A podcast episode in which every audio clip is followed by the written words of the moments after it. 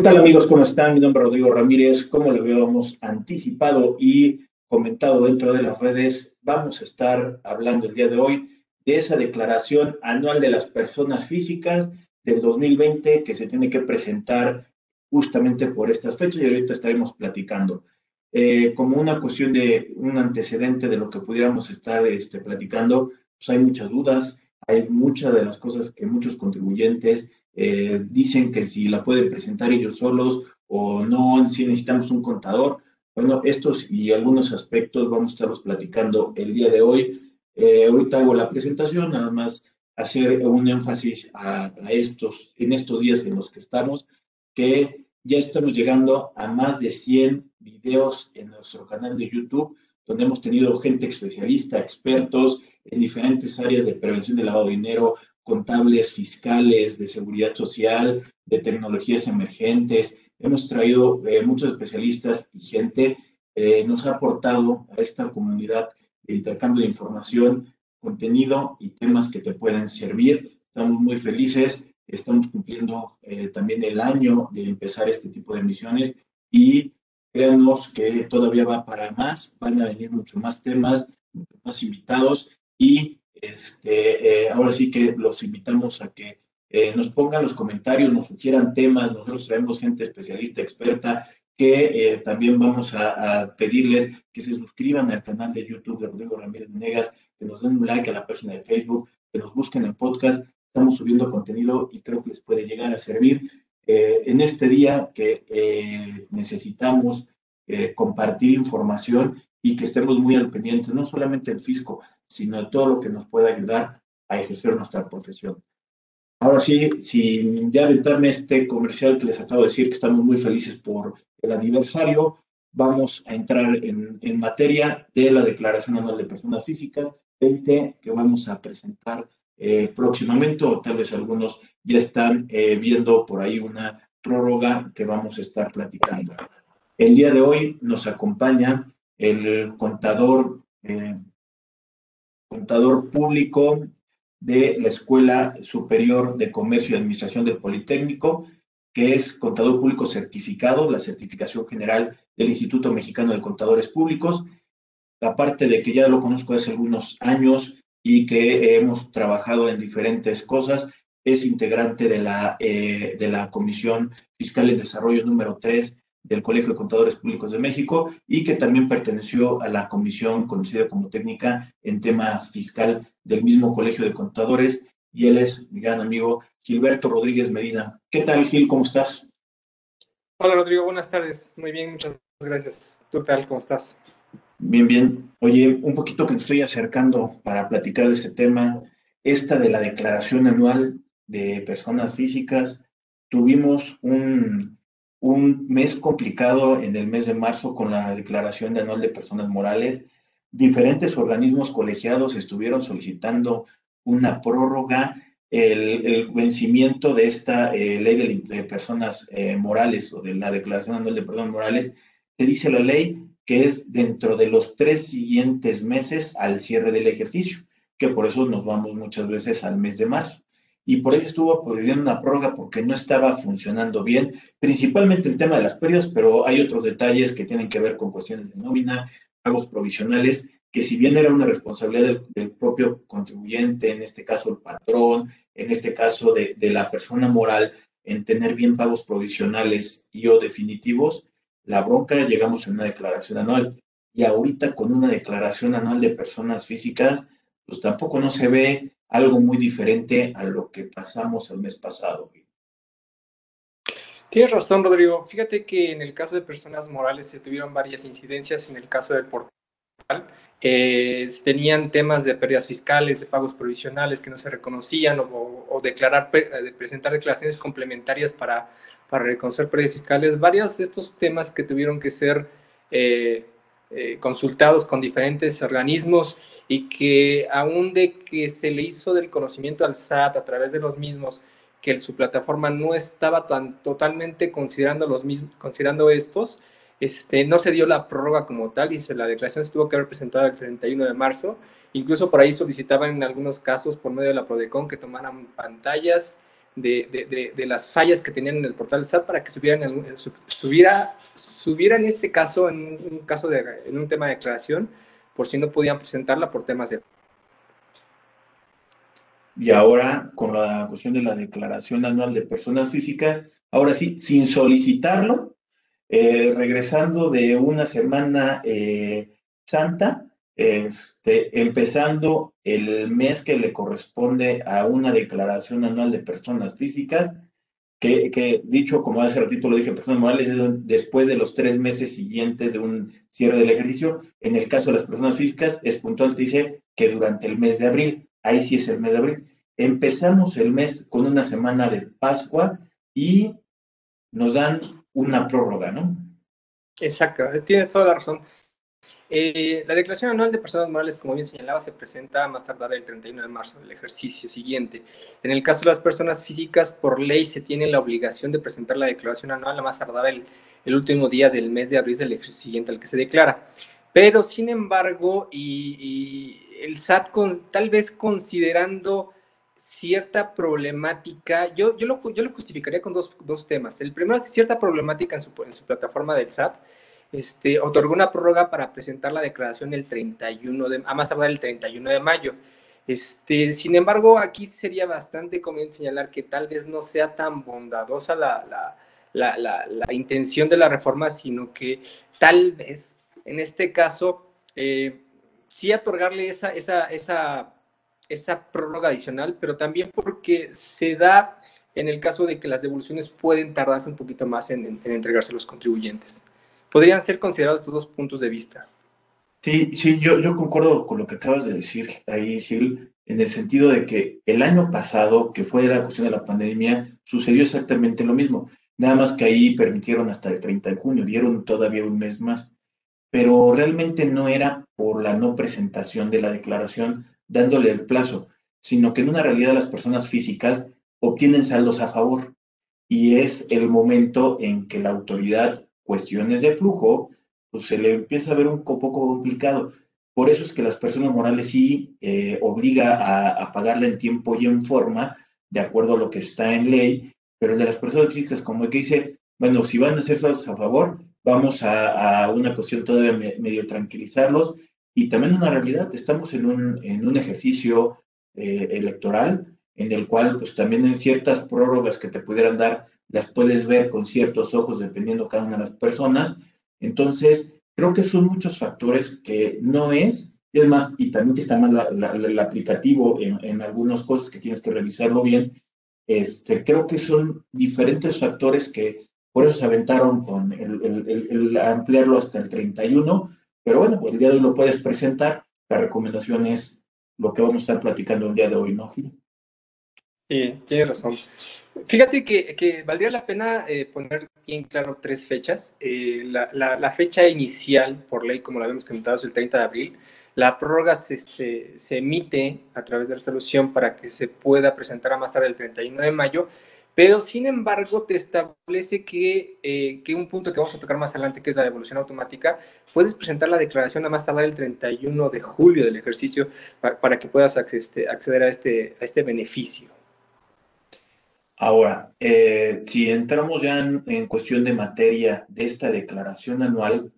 eh, pues es importante que nosotros tengamos a la mano fieles, contraseñas, porque de plano, pues, si no tengo esto, no voy a empezar a poder entrar. Y la otra, tener habilitado un buzón tributario, porque es ahí donde nos vamos a tener ciertas respuestas de estos saldos a favor que se van a estar solicitando en determinado momento y también, pues, por así que estar al corriente de nuestras obligaciones fiscales. Tienes razón. Fíjate que, eh, de hecho, en la resolución miscelánea se establece la forma en que se puede acceder a este beneficio. Eh, básicamente te señala que eh, puedes optar por, por obtener la devolución automática, señalando en el recuadro que el mismo formato, el mismo portal del SAT establece como tal para, para, para, que puedas aplicarlo. Y este, como señalaba, tienes hasta a más tardar para el 31 de julio de 2021 para, para este mismo. Para, obtener esta devolución, eh, tienes que acceder al portal a través de, de, la CIEC o de la e-firma. Eh, sin embargo, ah, va a haber algunas diferencias que sí se tienen que tomar en cuenta precisamente para que puedas cumplir con las reglas y, que la devolución automática te aplique de inmediato y no sea uno de los temas de los errores que te puedan negar la devolución. Eh, podemos comentar que básicamente las personas físicas eh, pueden entrar a, pueden utilizar eh, la, firma o la firma portable cuando se un saldo a favor por un importe de 10 mil hasta 150 mil pesos. Sin embargo, eh, podrán utilizar la contraseña para presentar la declaración anual en, algunos supuestos cuando el saldo a favor eh, sea, por ejemplo, igual, se puede utilizar con contraseña cuando sea el saldo a favor menor de 10 mil pesos.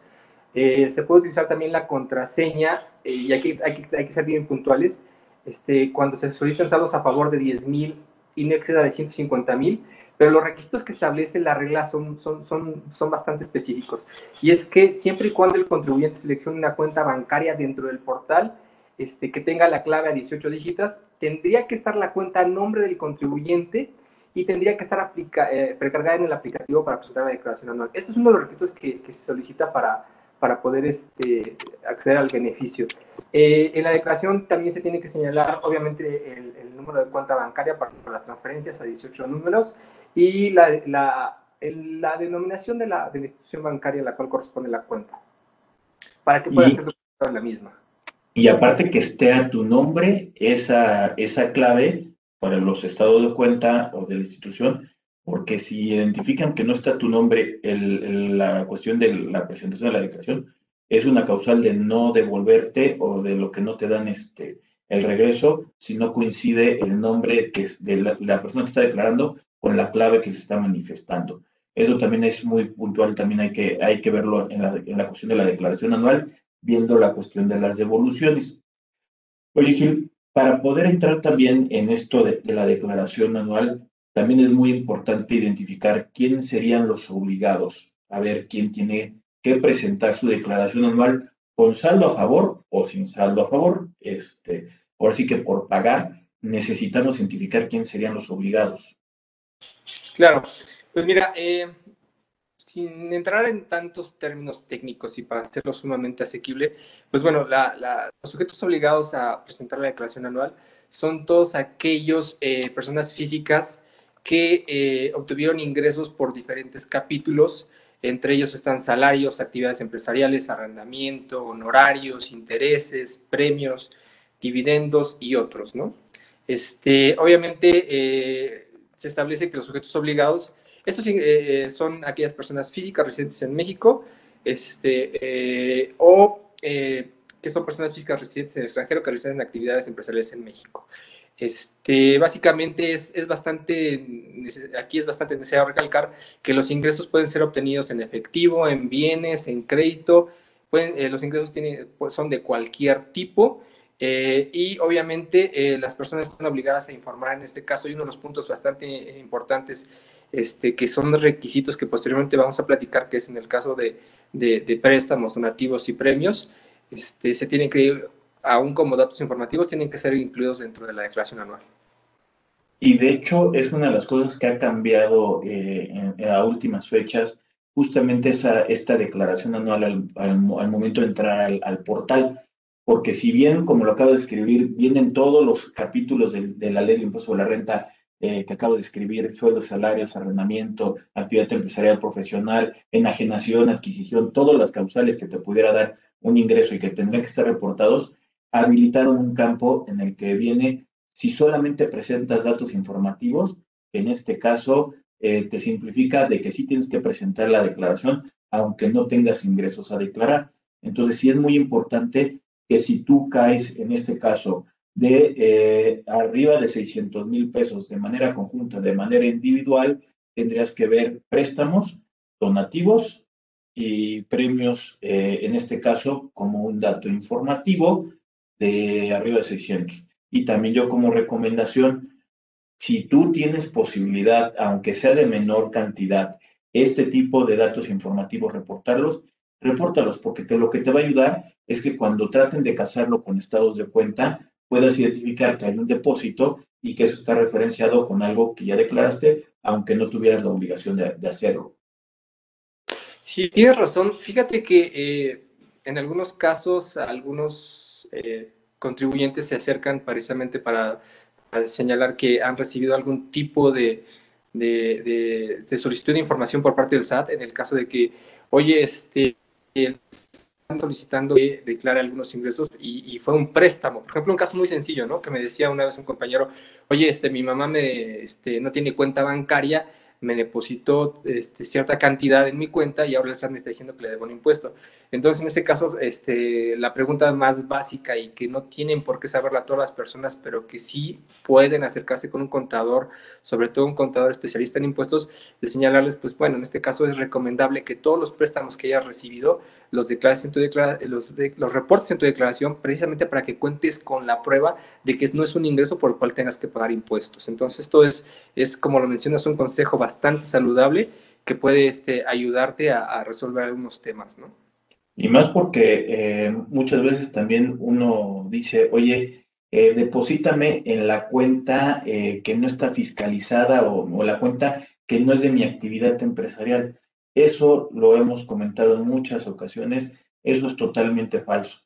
Todo lo que está en sistema financiero es reportable. Y por eso es que normalmente en estas fechas empiezan a llegar unas cartitas diciendo, identificamos que hace dos o tres años te depositaron en tal banco tanta cantidad de dinero en efectivo y que al final de cuentas te invitamos a que pagues, no presentes declaración complementaria, no presentes declaración y te damos hasta meses sin intereses para poder pagar. Entonces hay que tener mucho cuidado con todo esto como una recomendación de estos depósitos porque también podrías caer en, una, en lo que se conoce como una discrepancia fiscal cuando tienes mayores gastos que lo que tiene la cuestión de los ingresos. Entonces hay, que tener mucho cuidado con este tipo de, de, efectos porque la justificación de esa discrepancia pueden ser préstamos, pueden ser donativos, pueden ser pensiones alimenticias, pueden ser muchas cosas que al final de cuentas necesitas para poder amarrar estos movimientos y no tengas problemas con el fisco siendo persona física.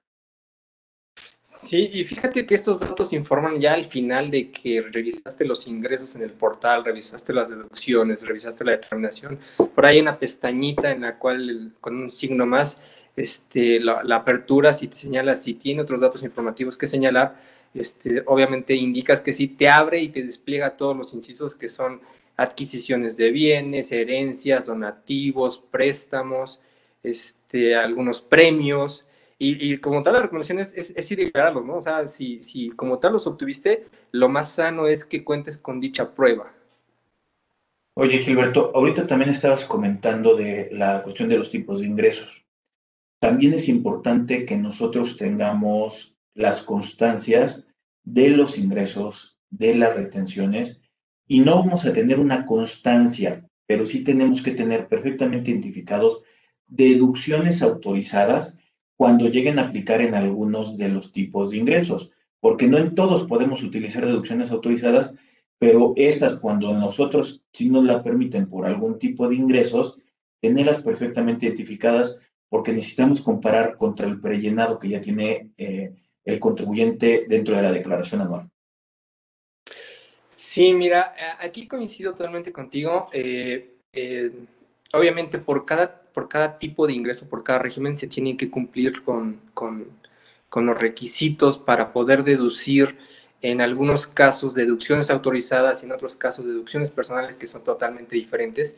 Este, podemos citar, por ejemplo, y, para ir un poquito en orden, en el caso de, de por ejemplo, de salarios, eh, los puntos recomendables son, primero que nada, es que puntualmente y, mes a mes, y yo creo que esto lo podrías hacer para este año porque el, pasado ya acabó, este, vayas solicitando tus CFDIs tanto en formato PDF como en formato este, XML. Al final del año podrías cotejar estos CFDIs con el visor de nominal que puedes tener acceso en el portal de SAT y puedes verificar exactamente que todos los ingresos que tú percibiste en el, ejercicio eh, por, por, este capítulo de salarios coincidan con lo que tiene el SAT en su plataforma y esto te pueda generar una devolución automática mucho más expedita. Y en otro caso, pues que, se, que verifiques que tengas totalmente los ingresos que te corresponden. Se han dado casos en la plataforma que que, este, que, que, algunos contribuyentes les reportan CFDIs de ingresos por salarios de, otras, de otros patrones en los cuales no tienen ninguna relación.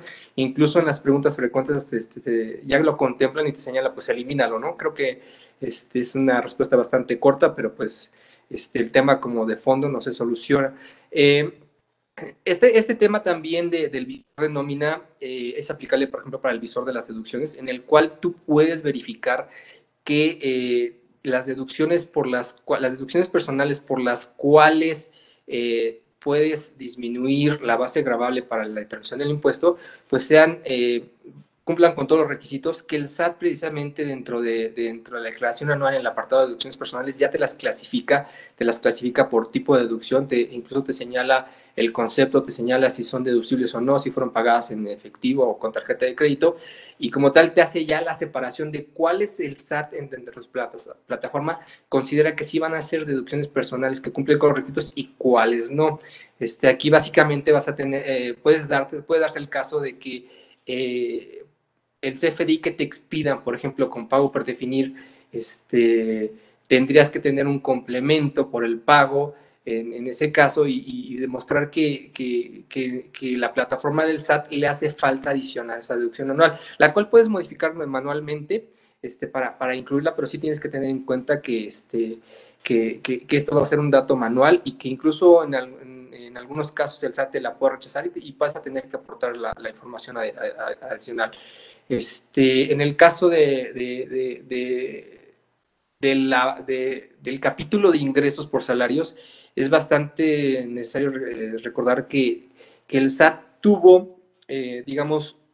le dio a los patrones una, una facilidad por resolución miscelánea en la cual le decían, oye, si tú tuviste errores dentro de, tu, dentro de la emisión de tus FDIs en el, en el ejercicio 2020, pues tienes hasta el 28 de febrero para poder corregirlos sustituyendo eh, los, los, incorrectos, cancelando dichos recibos incorrectos, dichos servicios incorrectos y emitiéndolos nuevamente, nuevamente, pero señalando que la fecha de expedición corresponde al ejercicio 2020. Esta, esta, esta facilidad generó la problemática de que el nómina se tuviera que ir actualizando semana con semana y, este, muchas veces no coincidirán estos puntos. Entonces, por eso es bastante importante la recomendación y para repetir y resumir, pues que tengas tus FDIs mensuales, tengas también tus FDIs de ingresos y de deducciones, los cotejes al final del año con los, con los, con los visores del SAT y este, ya que, lo, que, hayas hecho esta conciliación, este, que lo verifiques directamente en la declaración anual en el portal de, del SAT. Y con lo que acabas de comentar, y es un poquito también, es separar deducciones personales de las deducciones autorizadas. Porque como ahorita lo comentaste, en el de sueldos salarios, lo máximo que te pudieras quitar para efectos de no pagar eh, sobre los ingresos que están teniendo, sueldos salarios son dos.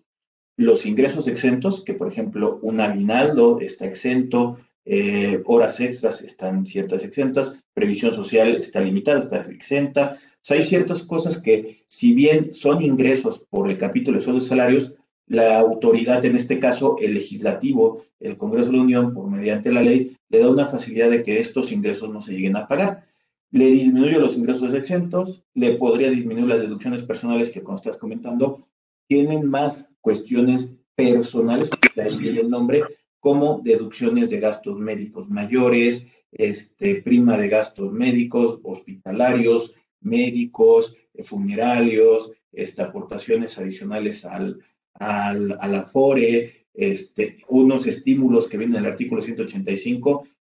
eh, aportaciones adicionales para un plan privado de jubilación o pensión y las cuotas de los, de los jóvenes. Eh, estamos hablando que esos te permiten disminuirlo. Pero, por ejemplo, si lo comparo con un, eh, un capítulo que me habla de actividad empresarial y profesional, ahí tengo ingresos, también voy a tener ingresos exentos, pero ahí sí me permiten deducciones autorizadas, que esas son deducciones que están enfocadas al contribuyente para la generación del ingreso, que no aplica con el caso que estás platicando con el de sueldos y salarios, sino estas deducciones autorizadas van directamente de acuerdo a una generación del ingreso. Es correcto. Eh, en, el caso de, como comentábamos hace un momento, la, ley establece que para cada tipo de, ingreso este, podrían aplicar eh, deducciones autorizadas. Por ejemplo, en el caso del capítulo de, actividades empresariales y servicios independientes, este, los contribuyentes tienen la obligación acumular todos los ingresos que hayan percibido, obviamente en el caso de personas físicas cobrados, eh, por las actividades que realizaron. incluye, por ejemplo, servicios, los ingresos percibidos en efectivo, en bienes, en servicios, que incluso que se reciban a través de títulos de crédito o cualquier otro tipo, otra forma de pago. Y por ahí es una palabrita que tenemos muy, muy, muy grabada los, los, que nos dedicamos a fiscal, es cualquier forma de pago en la cual el acreedor quede, quede su interés satisfecho. ¿no? Este, es, en este caso ya entramos a temas un poquito más puntuales en los cuales sí la recomendación es acercarse a un contador, aún de que los datos ya están precargados en la declaración, pero este, eh, retomando el tema de las deducciones, pues en el caso de actividades empresariales, pues tienen básicamente las mismas deducciones que, que, se establecen para las personas morales este, y son, eh, son todas aquellas que son estrictamente indispensables para la actividad. Eh, podemos resumir, por ejemplo, que son devoluciones, adquisiciones de mercancías, gastos, inversiones, cuotas de seguridad social, inversiones con el, con el porcentaje de depreciación eh, y tienen que cumplir obviamente los requisitos que se establecen como tal para, para, para, las personas morales, ¿no? Que son que estén efectivamente pagados, que se deduzcan una sola vez, este, que, que, sean estrictamente dispensables, que cuenten con el CFDI, con los más de 60 requisitos que tienen que tener los mismos y como tal, pues eh, obviamente... Eh, incluso tienen que tener trasladado el IVA, tienen que este, contar con, en su caso, con los FDIs, con los complementos y las adendas que corresponden a cada uno de, los, del tipo de gasto, precisamente para que se pueda conformar la base aplicable a este, a este, a este tipo de ingresos, ¿no? a este capítulo que son las actividades empresariales. Eh, se puede resumir básicamente que son los ingresos del ejercicio, eh, se le restan las deducciones autorizadas que comentamos, por ejemplo, una persona de, que, se, que se dedica precisamente a la contabilidad y que recibe honorarios por,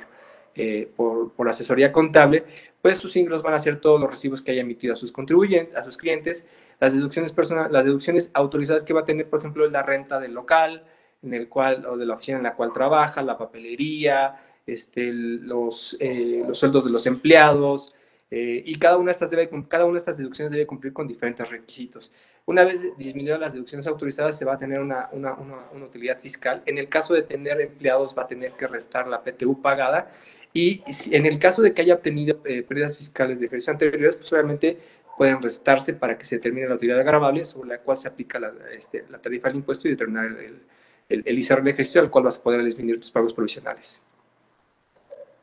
Ahora, el, de acuerdo al tipo también de régimen al que yo pudiera estar perteneciendo o que como yo sea contribuyente,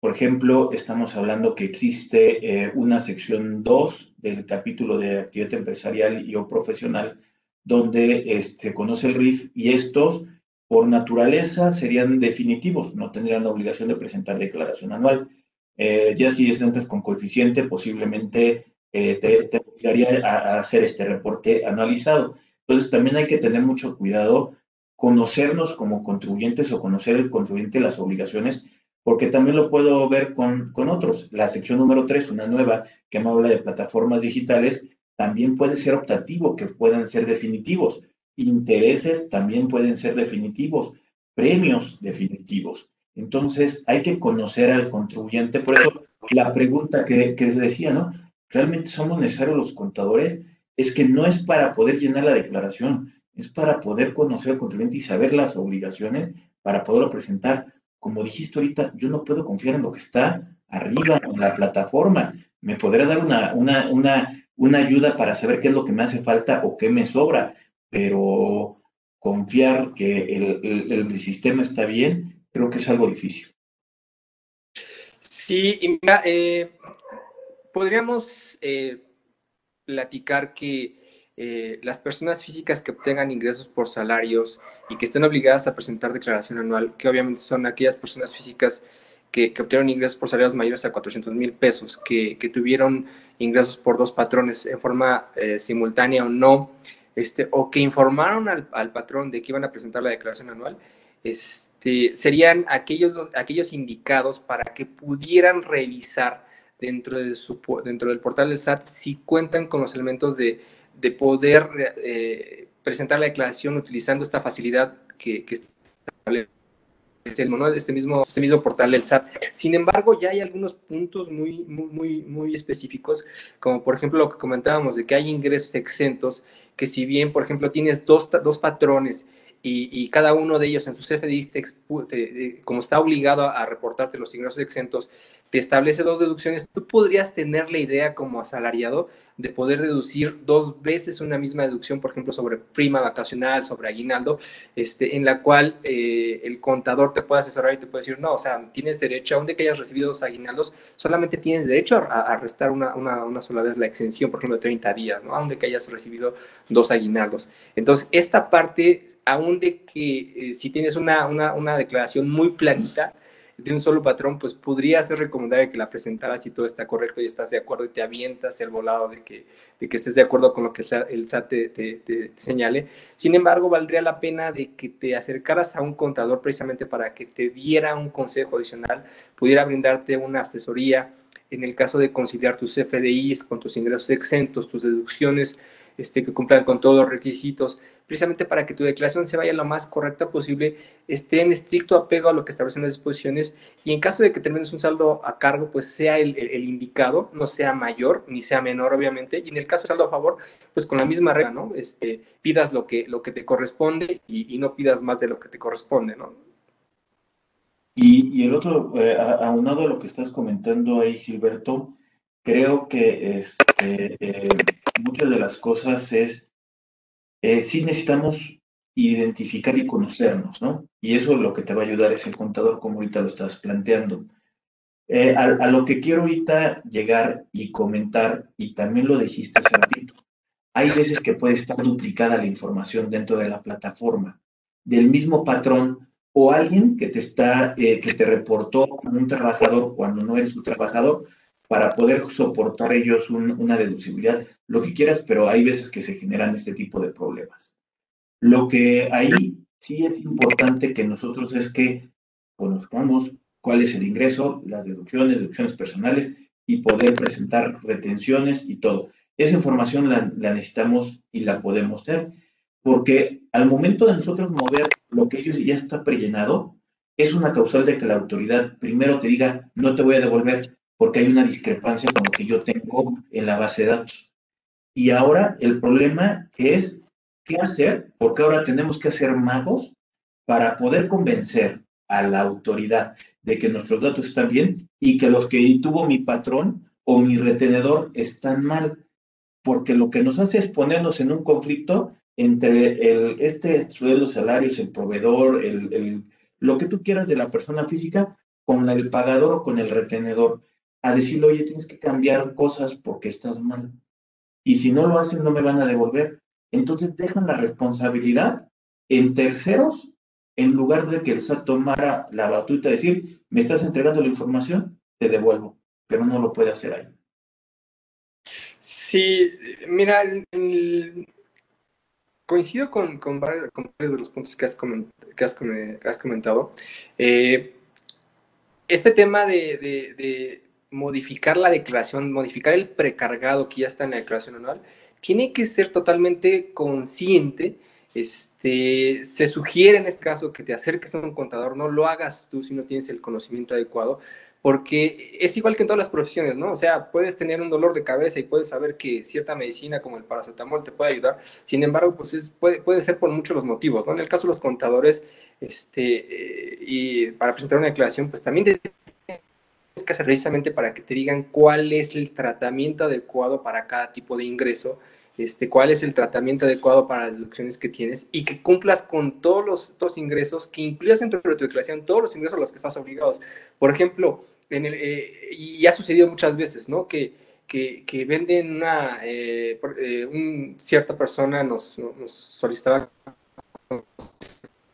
que nos señalan no, este, un, un bien inmueble, este, el SAT me está solicitando que, este, que no tengo deducciones porque no, no, no solicité el, CFDI, que estás obligado a partir de, de, aproximadamente 2016, un poquito antes, este, a contar con el mismo. Este, y, en el caso, por ejemplo, adicional que decían, oye, este, esta casa, este, este inmueble que adquirí, este, lo adquirí por un valor inferior al de avalúo, pues ahí tienes cierto ingreso que tienes que declarar por adquisición de bienes, en el cual estás obligado a pagar un impuesto. Y muchas veces no se hace y es en, es en, es en el caso que, que, este, que no te acercas a un contador, no sabes los detalles y puedes estar presentando tu declaración incorrecta y haciéndote este, merecedor, bueno, haciéndote acreedor a sanciones este, por no cumplir con, la, con, con reportar todos tus ingresos en tu declaración anual. Por eso es tan importante que incluso no solamente para que pagues lo correcto, sino para que obtenga los beneficios de, que la misma ley te establece para cada uno de los requisitos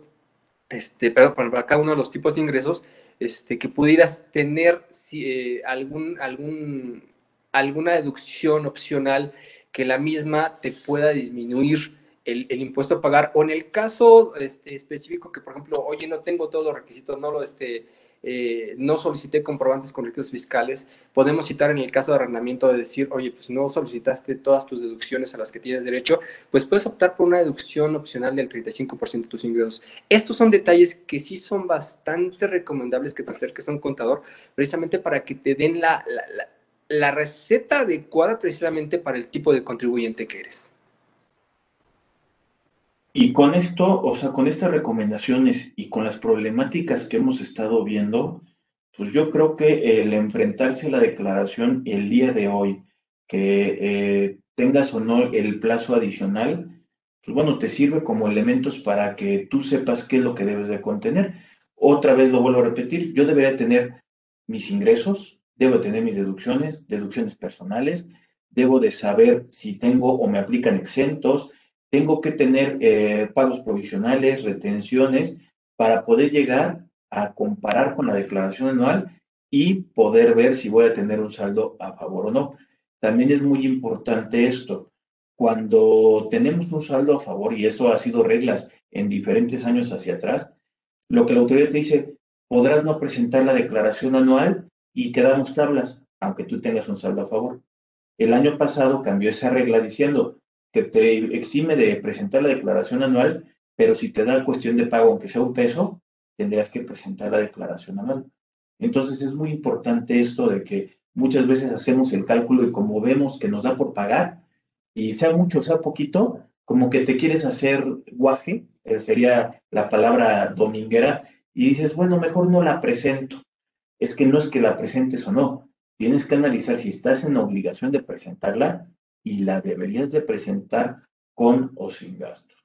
También es, era una práctica que muchas veces se llegaba a ver este, en las declaraciones, oye, no, eh, no quiero por pagar y ponen deducciones personales, temas médicos, agarra un RFC para disminuir la base. El día de hoy no se puede. Si tú lo quieres modificar, incorporar alguna deducción personal que no estaba considerada, la tienes que justificar. Ya después le vas a tener que mandar una escaneada por medio del buzón tributario, existe esa factura. Y la otra es, si te la emitieron y te das cuenta que está mal el RFC, tendrás que solicitar el cambio para que pueda quedar. Porque si no tienes toda esta documentación, digo, te puede dar efectos raros en tu declaración anual. Claro, y mira, eh, esta sistematización que ha tenido el SAT eh, para que ya tenga el control casi exacto tanto de tus ingresos como tus deducciones. Es una historia ya un poco antigua. Este, este tema que pudiera parecer novedoso de que el SAT ya tanto para personas físicas que ya tiene su, historia recorrida de, de, de, una declaración ya predeterminada y que ahora está implementando con las personas morales, con las problemáticas que tal vez que, vas a tocar en otra, en otra de tus pláticas, este, ya, ya es un plan que ya venía con bastante tiempo. O sea, incluso eh, se señalaban eh, que este plan de sistematización electrónica de, las obligaciones fiscales estaba tendiente precisamente para que, como en muchos otros países, ya te llegara una propuesta de pago con la cual obviamente puedes estar o no de acuerdo. Y en este caso, pues sí, tienes que tener exactamente la, certidumbre de que lo que tú pagaste, de lo que tú cobraste, esté totalmente soportado a través de estos eh, CFDIs eh, los cuales ya tienen línea el SAT al momento de que se expiden y se timbran. Entonces no puedes inventar nuevas declaraciones, no puedes este, quitar ingresos porque ya están del conocimiento del SAT. Este, esta sistematización precisamente va tendiendo a eficientar la recaudación de la autoridad tributaria para que precisamente este, se contribuya con esta obligación constitucional que tienen todos los ciudadanos. Gilberto, yo creo que también con lo que has comentado, creo que ha sido eh, un tema de una base para, eh, para las personas que nos están viendo. Y es un momento también para yo invitarlos a que nos pongan los comentarios en la parte de abajo y que a su posibilidad los estaremos contestando. Pero ojo, estamos hablando que eh, estos comentarios no le va a aplicar a todos. Es una declaración anual que trae diferentes tipos de ingreso y tiene que ser causístico. Dependiendo cada uno de las, del contribuyente, le podría aplicar ciertas cosas o no. Entonces, todos los comentarios que estamos haciendo son generalizados, que al final de cuentas no es una mera consulta, sino es que tomes puntos para poder presentar una declaración anual y de la problemática que tenemos el día de hoy. Por eso los invito a que nos pongan los comentarios, pero esto es, necesitas a un contador. Tú como contador también necesitas profundizar en conocer al contribuyente, a ti mismo como contribuyente, para ver qué cosas te puede llegar a aplicar o no. De igual forma, ya de una vez aprovecho invitarlos a que se suscriban al canal de YouTube de Rodrigo Ramírez Venegas, que nos proporcionen un like a la página de Facebook. Eh, Silberto, para poder ir eh, terminando la, la, plática del día de hoy y que eh, de nuevo cuenta muchas gracias por acompañarnos, aceptarnos y podernos dar un poquito de tu experiencia en estos temas fiscales de, de, la declaración anual. Conclusión que le pudiéramos dar a, las personas que nos están viendo.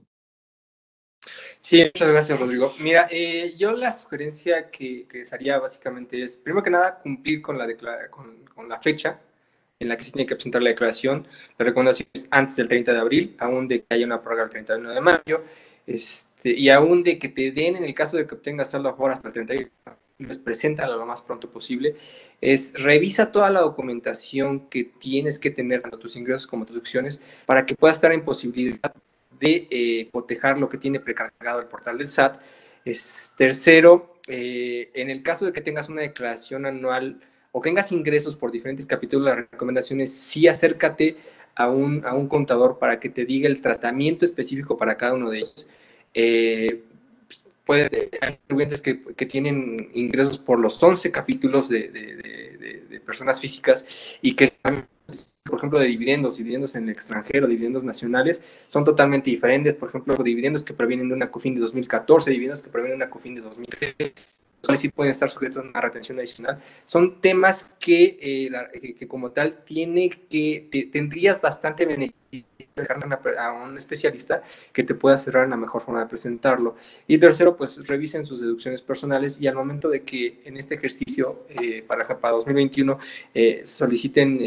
efectúen cada una de estas deducciones a las que tienen derecho, gastos médicos, honorarios, este, gastos hospitalarios, donativos, eh, aportaciones a, la FORE, este, obtengan la, documentación en el momento en que lo realicen para que posteriormente al final del ejercicio no tengan toda esta problemática de, de una de dos, o gastar tiempo en recopilar la información o dos, ver lo que te está poniendo el, el SAT en su, en su portal. Estas son las recomendaciones que yo les haría. Acérquense a, su contador, este, que es el mejor consejo que pueden tener, este, para que cumplan con su obligación de la forma correcta, cabal y adecuada. De nueva cuenta, Gilberto, muchas gracias. El día de hoy nos acompañó el contador público certificado Gilberto Rodríguez Medina. Amigo, muchas gracias por habernos aportado el día de hoy conocimiento y tu experiencia. Y este, pues de nueva cuenta, muchas gracias, este, Gil. Gracias, Rodrigo. Gracias por la invitación en Malago y eh, espero que, les haya gustado y disfrutado esta pequeña plática. De nuevo cuento con, ante la distancia, te mando un fuerte abrazo y espero que estés bien tú y tu familia. Y así que estamos en contacto. Saludos. Bye. Un abrazo para todos.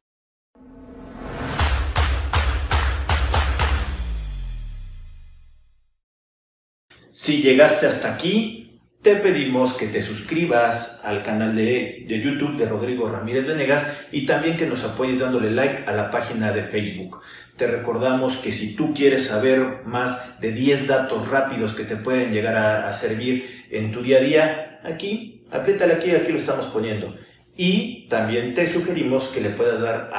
like a esta lista, que lo que te va a ayudar es a darte contenido de las entrevistas que estamos realizando a través del canal. Suscríbete.